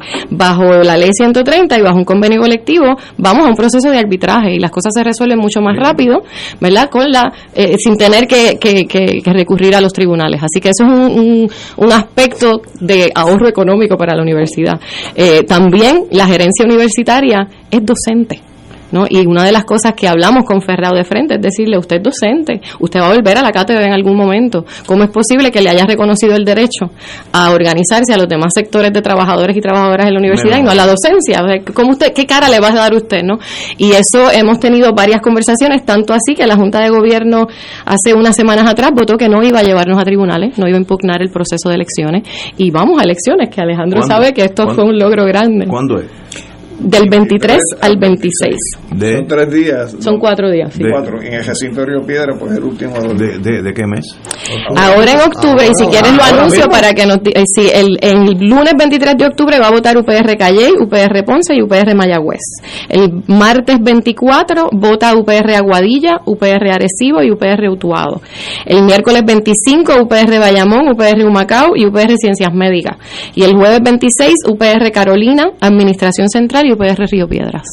Todos los recintos. Todos los recintos. Una pregunta, el del total de personas con derecho al voto, ¿tiene que, parti- que votar necesariamente un por ciento para que se... No, es la mayoría de los que voten. La mayoría de los que voten. De la misma manera. Y la unidad propiedad son 3.400. Son más o menos, está, como eso fluctúa cada semestre, está entre 3.400 y 4.000 docentes más o menos que tiene la La universidad. apropiada quiere decir los que tienen derecho al voto. Exactamente. La, la composición de los puestos que estarían ¿Cuántos dentro son? ¿Cuántos? Repíteme la cifra, por La favor. cifra Más o no es exacta, un más o menos 3.400, ponle, más o menos. Y no entendí una de Y, las y no, unidades- y, una no, de las- y no estarían dentro de la unidad apropiada los que sean eh, incumbentes en el Senado académico. Exacto. Que De si Senado salen, si académico salen del Senado no hay problema de que caigan porque caerían en su posición como docente, pero mientras estén ejerciendo funciones en el Senado académico, es un sector íntimamente ligado a la gerencia que la Junta de Relaciones del Trabajo pues lo saca de la composición de puestos en la unidad Sí, propia. no- nos sugiere sacarlo, sí, sí, sí.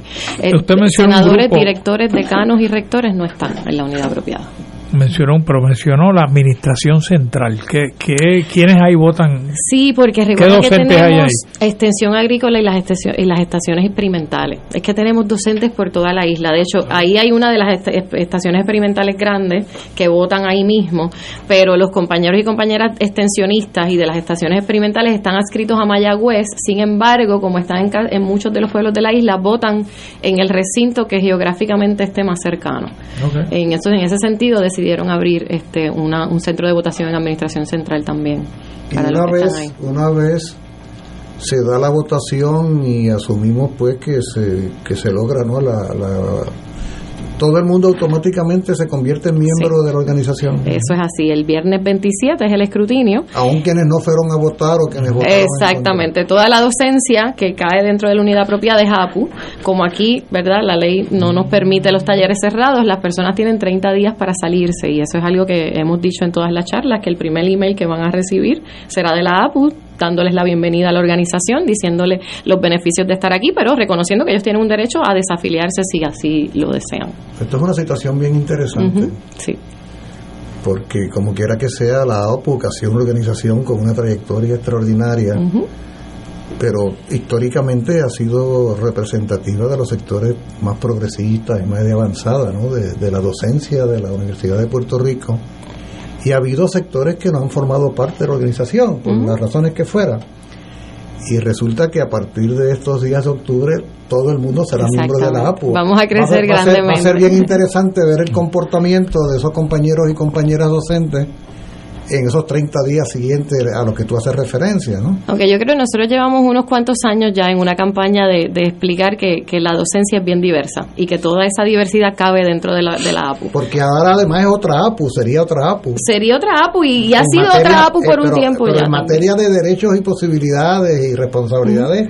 Sí, porque ahora seríamos bajo la 130, el reglamento hay que este modificarlo. en este caso, el, el triunfo en la elección Ajá le da la certificación a la APU como representante exclusiva Exacto. de todos los integrantes en la unidad apropiada. Exactamente. ¿Y, en ese momento los... Y le da el derecho entonces a requerirle al patrono, vamos a la mesa. Los, y los beneficios y las posibilidades que va a tener un miembro de la APU a partir de eso serán distintos a los que ahora mismo se tienen. ¿Y, qué significa el tú desafiliarte? Una, una decisión personal porque lo sí, pero en términos de beneficios y no gozas de todos los beneficios ese de todo lo que no pagas la cuota. No pagas cuota. de todo lo que se ah, negocia se beneficia. Exacto. Quizás los beneficios adicionales que tiene la, asociación como que nosotros pagamos viajes a conferencias presentaciones de libros cosas que la universidad nos requiere y no nos paga verdad pero la APU hace eso. Esos beneficios no los tendría pero todo lo que es eh, todo lo que negociemos en ese convenio conectivo le va a afectar a toda la docencia incluyendo a senadores incluyendo a decanos, incluyendo a rectores, porque vamos a negociar las condiciones de trabajo de la docencia universitaria. Así que como ellos vuelven a ser docentes. Cuando usted dice docencia, de, A mí me gusta utilizar la palabra docencia, primero porque en términos de género es inclusiva. Y segundo, porque profesores usualmente se, se, se refiere a, a la cátedra. Y hay muchos docentes que son investigadores y que no tienen cátedra, que son bibliotecarios, que son consejeros. Estamos hablando del profesorado de la universidad. Claro, por eso, pero no me gusta usar el profesorado porque no a veces lo, que son los consejeros no se sienten incluidos, los extensionistas ahí, tengo la unidad apropiada. Serán los que son full timers o los que tienen dos créditos. Toda la docencia. Todo, todo. aunque tengan un crédito. Ah, exacto. Si yo tengo dos clases, cualifico. Eso es algo que se modificó en el 2021. Nosotros habíamos tenido otras peticiones antes y fue una discusión que tuvimos y dijimos, no, sabes si las compañeras y compañeras que tengan una sola clasecita son los más fastidiados que están, ¿cómo los vamos a eh, excluir? Exactamente. Exacto, así que no, así incluimos a todos. Ahora, el hecho de que se incluya a los compañeros y compañeras sin plaza o por contrato es a la vez fortaleza y debilidad, ¿no? Es fortaleza porque se fortaleza. No, no, pero es fortaleza porque se le reconoce, finalmente en algún espacio se le reconoce. Bueno, es debilidad porque en última instancia están expensas de que se les contrate. Y entonces en ese sentido la matrícula que tenga la APU, ahora sindicato, podría fluctuar en alguna forma. Si tú dices, por ejemplo, que el cuarenta y tanto por ciento 44. son contratos, quiere decir que el patrono, como quiera que sea, tendrá la última palabra para contratar nada menos que al 44% de los miembros. Claro, y eso es algo que en el convenio colectivo podemos negociar, porque si hay docentes sin plaza que llevan 17 años enseñando en la universidad, Claro. pues está, queda demostrado que esa plaza hace falta, ¿no? Así que eso es algo que podemos negociar en un convenio colectivo, la apertura de plazas después de cierta cantidad de años. Ahora mismo se acaba de aprobar recientemente, como ejemplo de lo que está señalando la compañera, una ley donde si tú llevas cuatro años como transitorio, es decir, por contrato, y tienes una evaluación positiva, se supone que a partir de enero se te nombre en propiedad en una plaza regular. ¿Por qué? Porque la premisa de un contrato es que no es necesaria la plaza. Pero cuando tú tienes una persona 10, 15 años, 4 años, 3 años, haciendo las labores de una plaza es porque la plaza Pero era así, era así. O sea, un poco la práctica era esa. No, esa no es la práctica. No, no, digo, por, no, no, por eso. Cuando yo ingresé a la UPR, inicialmente yo ingresé con contrato. Ujú. Y entonces esos contratos se fueron acumulando y se fueron validando como tiempo trabajado hasta llegar al quinto año. Ok. Y entonces al quinto año la universidad tenía la obligación de decidir qué hacer conmigo. Ujú. Es un poco en la lógica que dice Alejandro, ¿eres necesario o eres prescindible? No, fuera la pregunta. Ah, como eres necesario, te contrato, perma te doy plaza, ¿no? Te doy permanencia. En, en, en- claro, estoy hablándote de hace tres décadas. Yo no creo que eso pase ahora. Por eso lo que está es, es que el planteamiento que, que trae pasar. es que el planteamiento Sí, que trae que Alejandro, el planteamiento que trae Alejandro es importante en ese sentido. Y eso es en el área pública, ¿no? Se supone que en el sector público eso ya es ley. La universidad es sector público, ¿qué está pasando? Así que un, un convenio colectivo sí nos puede ayudar a empujar que se, Que con- que se respete en la Universidad de Puerto Rico lo que ya se ha decidido para el resto puede, de, de puede las haber, empresas puede haber un contrato por un semestre, pero puede haber un contrato por un año y ese contrato puede valer acumulativamente para los cuatro y cinco años que en su día entonces permitirán para Claro. ofrecerte una, una, una permanencia. Esa es un poco la lógica de esto. Claro, aquí hay Aquí estamos viviendo unos tiempos de privatización, privatización terrible y de desmantelamiento, además. O sea, profesor o profesora que fallece o que se retira, Se plaza, congela la plaza que se congela, luego la oferta va disminuyendo y por eso se va deteriorando el- el- la, la- la universidad misma como institución pública.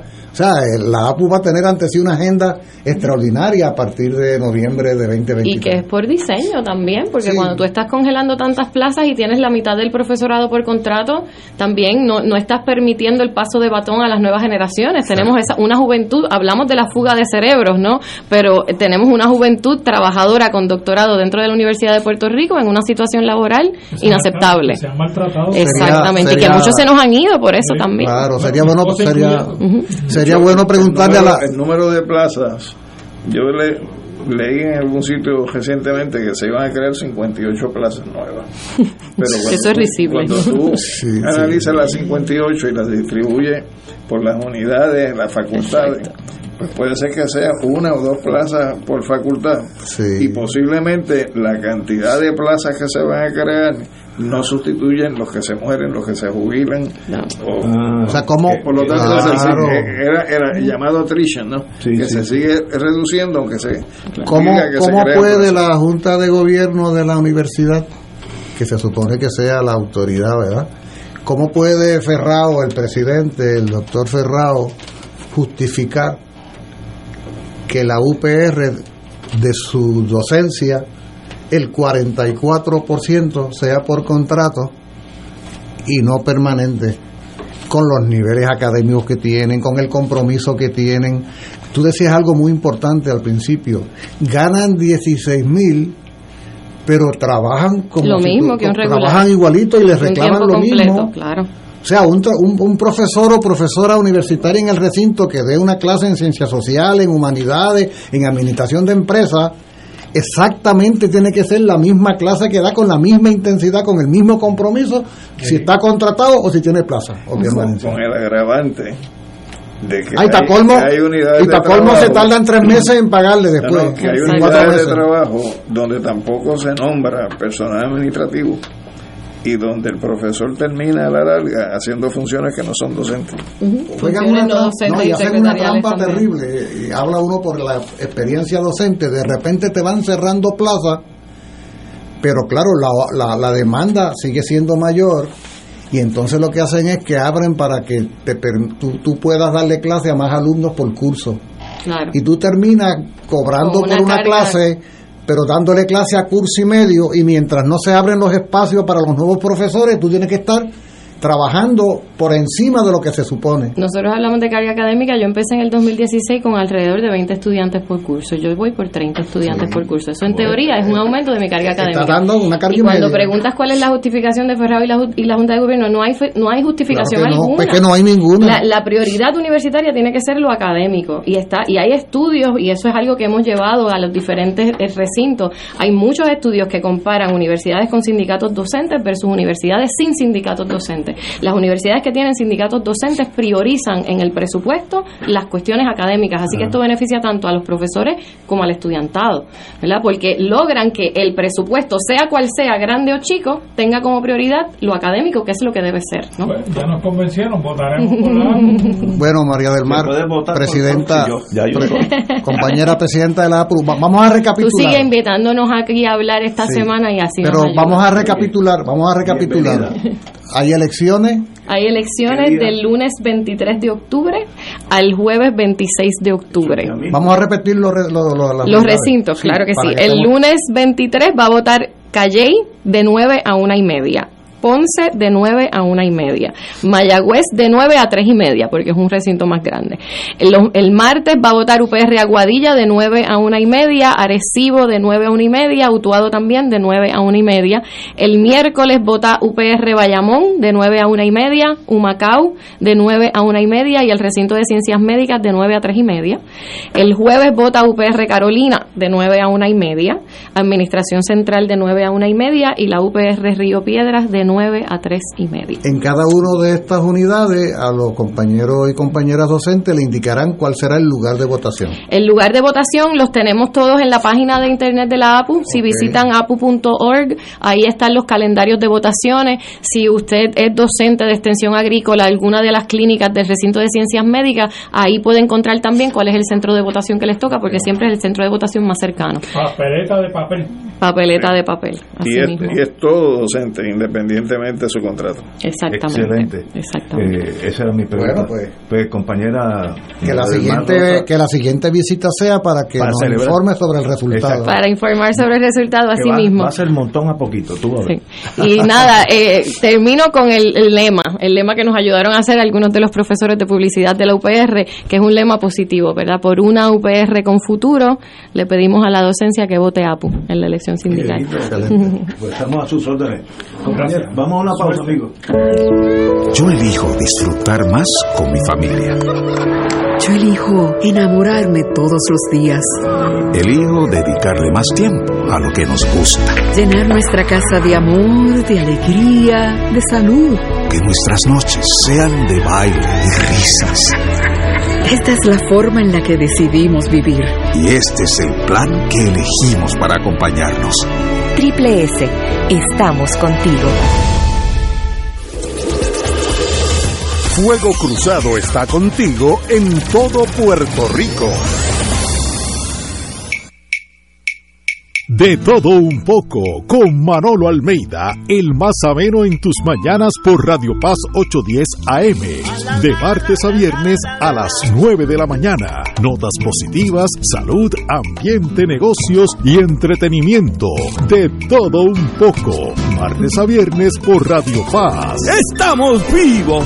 El Consejo de Acción Social Arquidiocesano CASA presenta su programa radial Casa de Todos difundiendo el mensaje de la doctrina social de la Iglesia cada martes a las 11 de la mañana por aquí por Radio Paz 810 AM. Conoce este instrumento que utiliza los valores y principios del Evangelio para analizar nuestra actualidad social. Velamos por la dignidad del ser humano. Casa de Todos, martes a las 11 de la mañana, por aquí, por Radio Paz 810 AM. Fanático del deporte, la mejor información y el mejor análisis lo escuchas los sábados a las 2 de la tarde por Impacto Deportivo con Javier Sabat y el más completo elenco en deportes por Radio Paz 810 AM y en las redes sociales Facebook, Impacto Deportivo, Radio PR, Twitter e Instagram, Impacto underscore Deport. Juntos, impactando el deporte nacional. Un momento de paz, un espacio sagrado. La mañana del domingo se convierte en una experiencia edificante para compartir con Dania Ponte momentos de paz dominical, testimonios, reflexiones, pensamientos, oraciones, anécdotas y música para fortalecer tu espíritu y enfrentar la vida positivamente. Recibe bendición en el día del Señor y comienza tu semana con Momentos de Paz Dominical junto a Dania Ponte los domingos de 7 y 30 a 8 de la mañana por Radio Paz 810.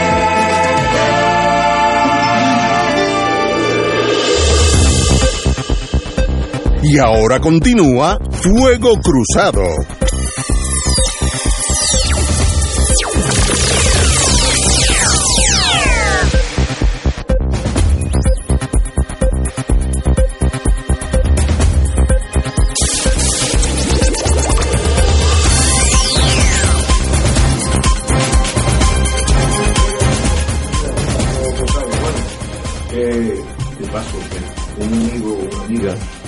Me mandó un mensaje. Vamos a votar. No, no, no, este, del tema anterior, que Jimmy Carter, presidente de Estados Unidos, muy apreciado por todos los americanos, escribió un libro, Palestina, Nation or Apartheid, eh, una nación o el discrimen aquel apartheid. de- de- Una nación sometida al apartheid. a la- pues, es un libro del presidente de Estados Unidos, no es un revolucionario que salió de, de- de- del Gaza Strip. Así que eso lo voy a buscar porque me, lo quiero leer. Bueno, continuamos con Fuego Cruzado. Eh, yo creo que el voto de la APU es un quitado, así que en eso, pues, ese es mi. mi si fuera maestro, yo no, no he enseñado. Es más, ha sido, yo he sido bastante buen estudiante, pero nunca he, he tenido el privilegio de enseñarle a nadie nada. Tenido los mejores votando. Sí, sí, sí, no, es, que No, y- es, es y continuar. Las, las enseñanzas han sido en secreto. Exacto. bueno, volvamos a la economía nuestra. ¿Sabes qué? Yo voy a votar porque yo soy de la APU. No, sí, tú eres, tú eres. Y tú también. Y ¿no? Alejandro también. Aquí todo el mundo. Aquí hay tres votos, Apu. Aquí hay tres votos, Ah, APU, pues pero no hay que ser de la APU para votar, hay que Pero dejarle no, claro a la gente no, en el eso. de- Ah, no, ¿verdad? Que no hay que ser miembro. No, no, no, Pues, todo pues lo ya vamos. Ignacio.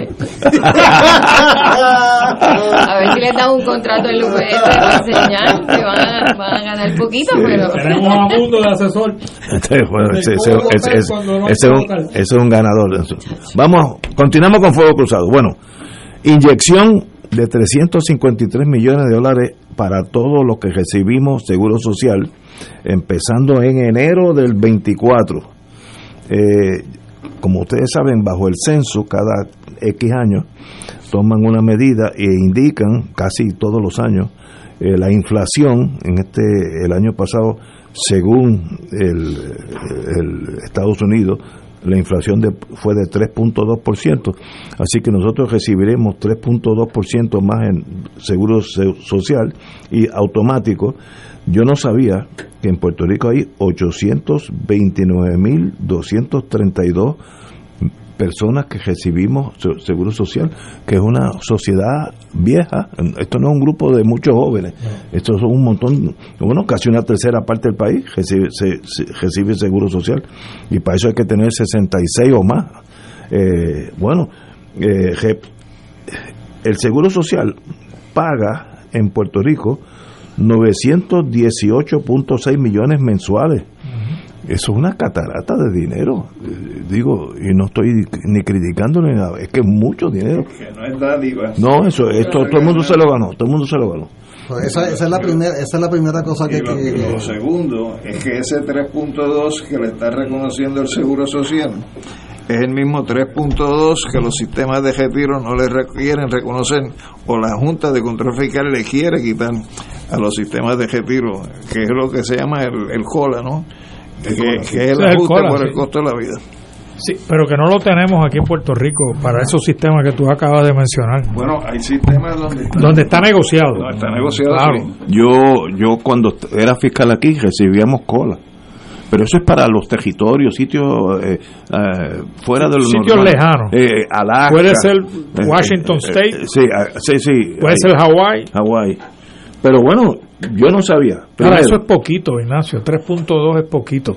Porque no se considera la eh, esa esa inflación, es la, la inflación en eso es lo que ellos Unidos. dicen, sí, allá, sí. Pero aquí ha Aquí habido una más, inflación pero eso es es mucho para, más. eso Pero es aquí no para- se considera, eso ¿no? es para América completa, no están pensando en Puerto Rico, eso es para Eso todo el es- mundo. es eso de América. Am- América. Eso es América. Hay, Estados Unidos. hay una América y un montón de otros países. El, el, el, el, bili- el- el bili- el bilingüismo de Ignacio Mira, es- ya, ya yo saqué mi por ciento, 80 pesos me da. Pues está bien, Ah, eso es un buen eso almuerzo. no me da. No, no, no, eso es un buen almuerzo. Yo soy más práctico, que me lo den. y luego hablamos del no lo voy a rechazar si es automático. María del Mar, por eso es que toda la semana alguien me pregunta que cómo podemos soportar Sí. Y, y entonces, El perdón, el en- perdón es entonces, fíjate, lo bueno de Fuego Cruzado que somos hermanos todos. Y yo conozco, yo estoy más a la derecha de lo usual. ¿Tú Y, no, yo tengo amigos míos que me dejan a mí, pero perdido en la izquierda. Me dicen, ¿cómo tú puedes estar todos los días con comunistas? Porque esta gente no, no evolucionó, se quedó en la Guerra Fría entre eh, la Unión Soviética y, y Berlín. Y dicen, pero de verdad. Y, y- y- no, de ellos es como. Estoy en el medio ahí, Él es la que. en de ambos los dos, lados. De los dos. Era, hay que aclarar, Ignacio, que eso no solamente es para el seguro social. Ya mismo habrá un anuncio de la Administración de Veteranos que recibirán lo mismo. ahí- Las compensaciones sí, sí, y pensiones de veteranos Eso- recibirán el mismo 3.2. Oye, eh, y eso en Puerto Rico hay un montón de gente que, de, que recibe beneficios de veteranos. Montones. Oye, de lo que se trata la noticia es de que hay un beneficio para compensar costo de la vida. ¿o cómo es? cola. Para que, pa que, no, para que no te vuelvan más pobre, te pagan lo que. poquito la más. inflación. Ah, Pero eso a UPR no le aplica todavía. No, a ustedes no. Llevamos 14 años con los sueldos iguales. Ahora, yo no sabía que en Puerto Rico hay 829.232 personas bajo el seguro social. Bueno, y Eso cuando es por eso es que país, por eso es que uno se tiene que indignar a veces cuando se reúnen y dicen vamos a los partidos políticos vamos a buscar políticas públicas para los jóvenes y las mujeres y oye y los viejos ¿dónde estamos? ¿Ah? Nosotros, nosotros. Eh, somos la mayoría ¿ah? Aquí, aquí con una mayoría. excepción femenina, todos nosotros caemos bajo los viejos. Hay dos excepciones, de género y de edad también. bueno, pero ahí estamos. Pero buena noticia. Ya yo, yo hice mi cálculo también, ¿sabes? ¿Cuánto? ¿80? Ah, un poquito menos de 80, pero... Pero que me lo den. Mira, por lo menos un almuercito mío con buen coñac. Eh, en el bio- claro son 80 mensuales Sí. Eh, para que hay que aclararlo ¿no? almuercito, 12 almuerzos. así que hay 12 almuerzos ahí wow. Pero te da una idea de cuántas personas en este país dependen en mayor o menor Oh. medida del seguro social Sí, para señor. vivir. Eso Y- es el y- seguro social que pagaron. Del que pa- Sí, por sí, eso sí. no a eso voy Para que no nos lo pero como sí que- pero no, porque no, no, no, porque es regalo, no es un regalo. que no, no, pero no solo no solo es cierto eso y esa apreciación hay que siempre subrayarla sino que como la paga ha sido desigual el ingreso por seguro social también es desigual que tampoco nos creamos que es la seguridad No, absoluta no, de no, ingreso para O sea, nada. para mucha gente eso apenas es una mínima fracción y si a eso se le añade el azote que están recibiendo la- la- los retiros, cuando tú sumas retiro y seguro social, no, al- no alcanza. Julio, la mayoría de la gente lo que recibe es mil pesos Pero la propia noticia lo que dice es eso, o sea, que el impacto promedio en el país de seguro social es mil y pico de pesos, por lo tanto van a ser 32 dólares. Pero, pero, La pero, media, la pero- media. pero- es que es un ciclo, estamos hablando de cosas. Como aquí se pagan menos sueldos, pues tú cotizas menos para el seguro social. claro Un profesor, ya que tenemos una profesora aquí en la Universidad de Maryland, gana el doble o el triple lo que ganan aquí, pues el seguro social va a ser el máximo. O sea, es- un, un ciclo de la pobreza que aún lo, aquellos que se retiran y aportaron y trabajaron una vida entera, ganan en Social Security la mitad de lo que si estuvieran en Oklahoma. Y eso pues son problemas Bueno, y si tú consideras, sin solución por el Ignacio, presente. aquí hay dos grupos bien grandes que no recibían o no pagaban seguro social, que estaban excluidos. Ah, la policía. Que eran los maestros y la policía. Fatal para los Ah, dos. digo, ahora creo que, Sí, ahora ya, ya que van entrando. ¿verdad? Pero todo ese grupo depende exclusivamente del retiro estatal, que tampoco Que es, es fatal, una bonanza, ¿no? que, es- que es con el que se está tratando de traquetear ahora para cambiarlo Sí. de beneficios definidos a aportaciones definidas. Es correcto. Al 401, 401. ese tipo de cosas. Que cada cual por su lado, en otras palabras. Es una cuenta de ahorro que no te va a dar para vivir. Pero, pero Lo que pasa es que esta reflexión es bien importante, eh, más allá de lo, de lo específico, y tiene que ver con cuál es la real estabilidad económica en la que vive el país en tiempo de Junta de Control Fiscal y de una ausencia de un plan económico alternativo al que colapsó hace ya siete años. Entonces, ¿qué pasa? Si las opciones económicas que va a tener una parte importante de la población va a ser el retiro precario que finalmente obtengan en una sociedad como tú señalas Ignacio en proceso de, de terciarización envejeciente. O sea la, la, la, la, la pirámide poblacional la pirámide poblacional puertorriqueña indica un proceso de envejecimiento muy acelerado.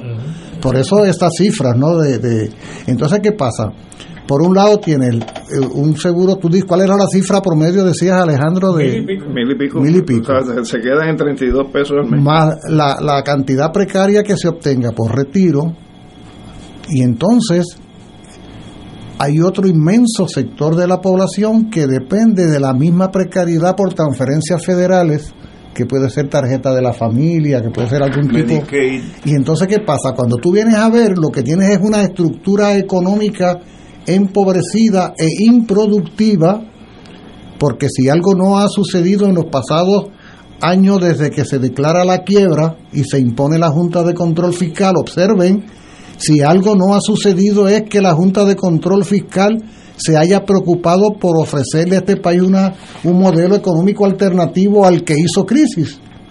Fíjense que ellos se conforman con decirnos, eh, páguenle a los deudores de Wall Street y los fondos buitres, recuperen el crédito para que vuelvan a coger fiado. Esa es la lógica, no hay ninguna propuesta de plan económico en un país que está en proceso de envejecimiento, en un país donde ha habido una emigración masiva de buena parte de su, de su población productiva y reproductiva. O sea, ese- esa es la precariedad económica que se le ofrece al país en las próximas décadas. Y por traer al UPR de nuevo, la UPR podría hacer ese proyecto económico, porque Claro. por cada dólar invertido en la UPR tenemos un retorno de 1.56, aunque a mí no me gusta ver la universidad de esa manera, Contratada. sin embargo lo es. Mira, A la compañera hay que invitarla. Pero porque- mira, mira, mira, pero es es, peor es la que- cosa. es que estamos comparando dos sistemas económicos que no es ni fair compararlos. Estados Unidos es un imperio y los imperios tienen muchas cosas malas, muchas cosas buenas, pero los salarios son del imperio y nosotros no somos parte de ese imperio, somos un territorio casi abandonado a su suerte en el Caribe. Mi hija mayor, Me gustó eso que dijera. Que no somos parte en el Caribe, en el Caribe. es que a veces me- se me escapan cosas. Se te pega. se Estás con- pega estás la con- cosa. estás contagiándote. Es que con- con ustedes cuatro estoy bien. pero, pero, mi hija mayor se casó con un policía que fue policía en Moca. Vio una cosita, había estado en el Navy, así que sabía inglés. Vio una cosita, buscaban policías en Washington DC. Y se unió y tuvo 30 años y se jubiló ya. El sueldo, el retiro de ese policía, retiro de ese policía, el esposo de mi hija, es como tres veces el salario del policía más alto en Puerto Rico. El retiro. Tú estás comparando dos economías que no no no es fair, no, de- no, es justo. no es justo porque tú estás comparando un imperio Claro. que puede darle lo, lo- dentro de la cosa. Tampoco allá. Yo tengo una hija que estudió, trabaja para AstraZeneca, la que menos estudió y la que mejor le ha ido en la vida. Estudió un bachillerato en, química hace mil años atrás y ella gana más, mucho más de los altos ejecutivos en Puerto Rico. Un bachillerato sencillo. Y no es que sea un genio, porque no lo es pero es que está en economía y que jala eso. Si estuviera aquí, ta- estaría ganando una quinta parte. No es culpa de ella, es el- los sistemas. Y a veces nosotros, sobre todo si estás del lado estadista, dice, bueno, cuando seamos Estado, no. Es que eso no es así. La, la economía se mueve por una fuerza eh, de, de- de cada región. Y sencillamente este, hay que aprender a vivir con eso. O, como hicieron mis cuatro hijos, es otra razón por la cual no debes votar por la estadidad. Como mira, tú sabes de verdad. Dilo ahí, dilo ahí, porque- Es que- porque no se oye. Mira, a esta hora de la tarde, tú me- este me mete miedo, yo salgo para casa asustado. No, no, la, la estadidad tiene la base que tiene, que es una la base más grande que en Puerto Rico, de todos los partidos, la, la base estadista, es la gente pobre que emocionalmente están más ligados a Estados Unidos por más engañados o no engañados o no o, o- o saben lo que está pasando. Tú sabes doña Yuya sabe que recibe un montón. Bueno espérate yo tengo una prima que es genio al lado de nosotros cinco ella es más inteligente que todos nosotros. Nunca estudió en universidad. Ella conoce de sistemas de transferencia de dinero de Estados Unidos que ni los economistas saben aquí. Ella sabe de programas que nosotros nunca hemos oído que sin nutrición, que sin un, montón de cosas, y vive lo más bien, entonces tiene un trabajito que es bien bueno. Es un genio, gana dos mil dólares al, al mes netos, ya está jubilada del gobierno de Puerto Rico, porque ella llega a Sesco a las tres y media de la mañana y hace la fila número 3 o número 4. Entonces cuando llega el doctor Fulango, eh, ella le vende su posición por 100 pesos. Y no falla, es 500 a la semana hace años. Un genio, mi prima Maribel, un genio. Eh, Y eso, ese es el Puerto Rico el de verdad, el que se mueve y, y viven así. Pero, pero tu planteamiento es muy importante en el sentido de que tristemente el sector anexionista en este país se cree la fantasía o ah, se ha pretendido que se crea la fantasía de que la inserción como Estado de Estados Unidos de repente por abracadabra hace que nos enriquezcamos. Eso es una. Eso no es. Pero la otra, es porque, correcto, tú, porque tú- déjame decirte, tú hablas de los ingresos. Eh, la estabilidad económica personal familiar tiene que ver con cuánto tú ganas, ¿Y cuánto pero tiene que ver sobre todo con cuánto te cuesta la vida. Seguro. seguro. Porque porque si tú ganas Sí. lo que tú ganas, pero resulta que lo que cuesta vivir es cuatro doble. veces lo que ganas, pues no me quieras convencer con los 5 o 10 mil dólares si el apartamento te cuesta 3.500 Sí, sí, al mes, por ejemplo, Bueno, o eh, el transporte, o Julio. la comida. Esta semana Ignacio tuvo un invitado aquí que yo conozco, eh, que está a favor de la incorporación Ah, de Puerto Rico como territorio a Estados Unidos. Uh, eh, Eso es el futuro de ustedes. los No, no, mío no. Este, que, que, No, no hay futuro. que te, que te impone, que te impone, la incorporación te impone las obligaciones, pero no los beneficios. ¿no? Así que tienes que, tienes que pagar contribuciones federales, que es lo que propone el compañero, ¿no? ¿Quién, es, quién fue el invitado? Este, Albor. Albor. Él, él había venido aquí antes. Sí, él había venido con nosotros, tesis inclusive. Que a Lela, a Lela le conviene incorporarse que para ese, entrar ese en es el, ese- el ese verdadero desarrollo de Lela es la incorporación a Estados Unidos. Claro, Que hay algunos populares que también piensan así. Oh, sí, hay. hay. Claro, porque el sueño de algunos A eso que sean estadistas y se acabó. es que el, el sueño de algunos anexionistas es que al menos logren la incorporación porque parten de la premisa de que una vez incorporado no hay Ay, marcha atrás. llegará no, No, no, marcha no, atrás. esa es la unión permanente para ellos. Por eso esa es la unión permanente, o sea, porque ya que estás encarrilado, como históricamente no hay un caso de que haya sido incorporado, que haya salido de la incorporación, pues lo lógico es que tarde o temprano vas a ser Estado. Y hay dos versiones de incorporación. Porque está la otra versión que son los que se quieren incorporar a España. Ah, Ah, bueno, los, los ori- yo la eso sí, escuché por radio. de eso hay como siete en toda la Sí, isla. yo la escuché por, yo la escuché por radio.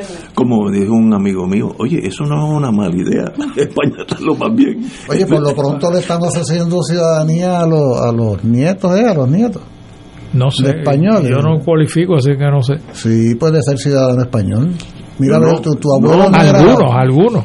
Chacho, si llega algo me dan el pasaporte de Kenya, a mí, en mi familia. si busco mucho, llego a Kenya. Pero, no, porque eso tiene que ser hasta el abuelo o padre. Algo así hay un límite, hay un límite. Pero no, tampoco, no, tampoco está. Y eso, eso se limitó ya, eso ya no es como era antes. Eh, yo tengo tres hijos, que una, me, hablé con ella hoy, esa de Sí, AstraZeneca. pues yo estoy sumando aquí, llevas como siete. Bueno, tengo siete, siete nietos y cuatro hijos. Ah. Pero mi hija, la que obleaba, la que trabaja para AstraZeneca, está sacando el pasaporte italiano porque ella cualifica porque su mamá Es es, italiana. italiana, vive, tiene pasaporte italiana y vive en Italia, así que ella, ese es un, Ah, ¿vive en Italia Sí, la mitad, mitad y mitad. Eh, la- la- la- pero ella dice como viajo mucho, a veces me conviene el pasaporte italiano porque llega a Europa y Y entra y ya. es como si estuviera en Sí. su casa. Y dice, bueno, y los otros dos, uno no le interesa, el otro es tan y tan proamericano, el que vive en Massachusetts, este, el único pasaporte de Estados Unidos, ¿para qué el de Italia? Digo, consíguelo muchachos. Oye, pero la juventud es... Mira, Ignacio, Ignacio, ¿A quién Yo habrá te- salido? tengo Muy que ir, tengo, Oye, tú debes venir más que tiene el swing de, tiene el swing, el swing de nosotros. Mira, tengo que irme porque tengo que participar en una actividad por el aniversario de la Revolución Nacionalista del 50. Nacionalista. Sí, en la casa, en la casa Soberanista. soberanista, aquí al en en la Plaza. Roosevelt.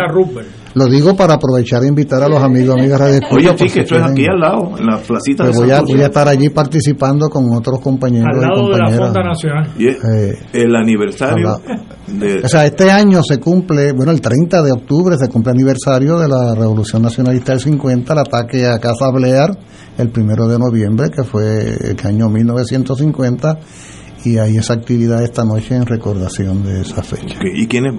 Además El, de- el, el movimiento estosiano es quien auspicia, pero hay una serie de compañeros y compañeras que van a Qué participar bueno, qué bueno. Julio, Julio es uno de los Y ponentes. yo Sí, soy, sí, sí. como yo soy uno de los que tiene que estar allí, tengo que ir a cambiarme de ropa para Ah, llegar para que. Mira, y mira que se recortó. Mira. No, y está recortadito. Está recortadito Él y sabe todo. que no está presentable.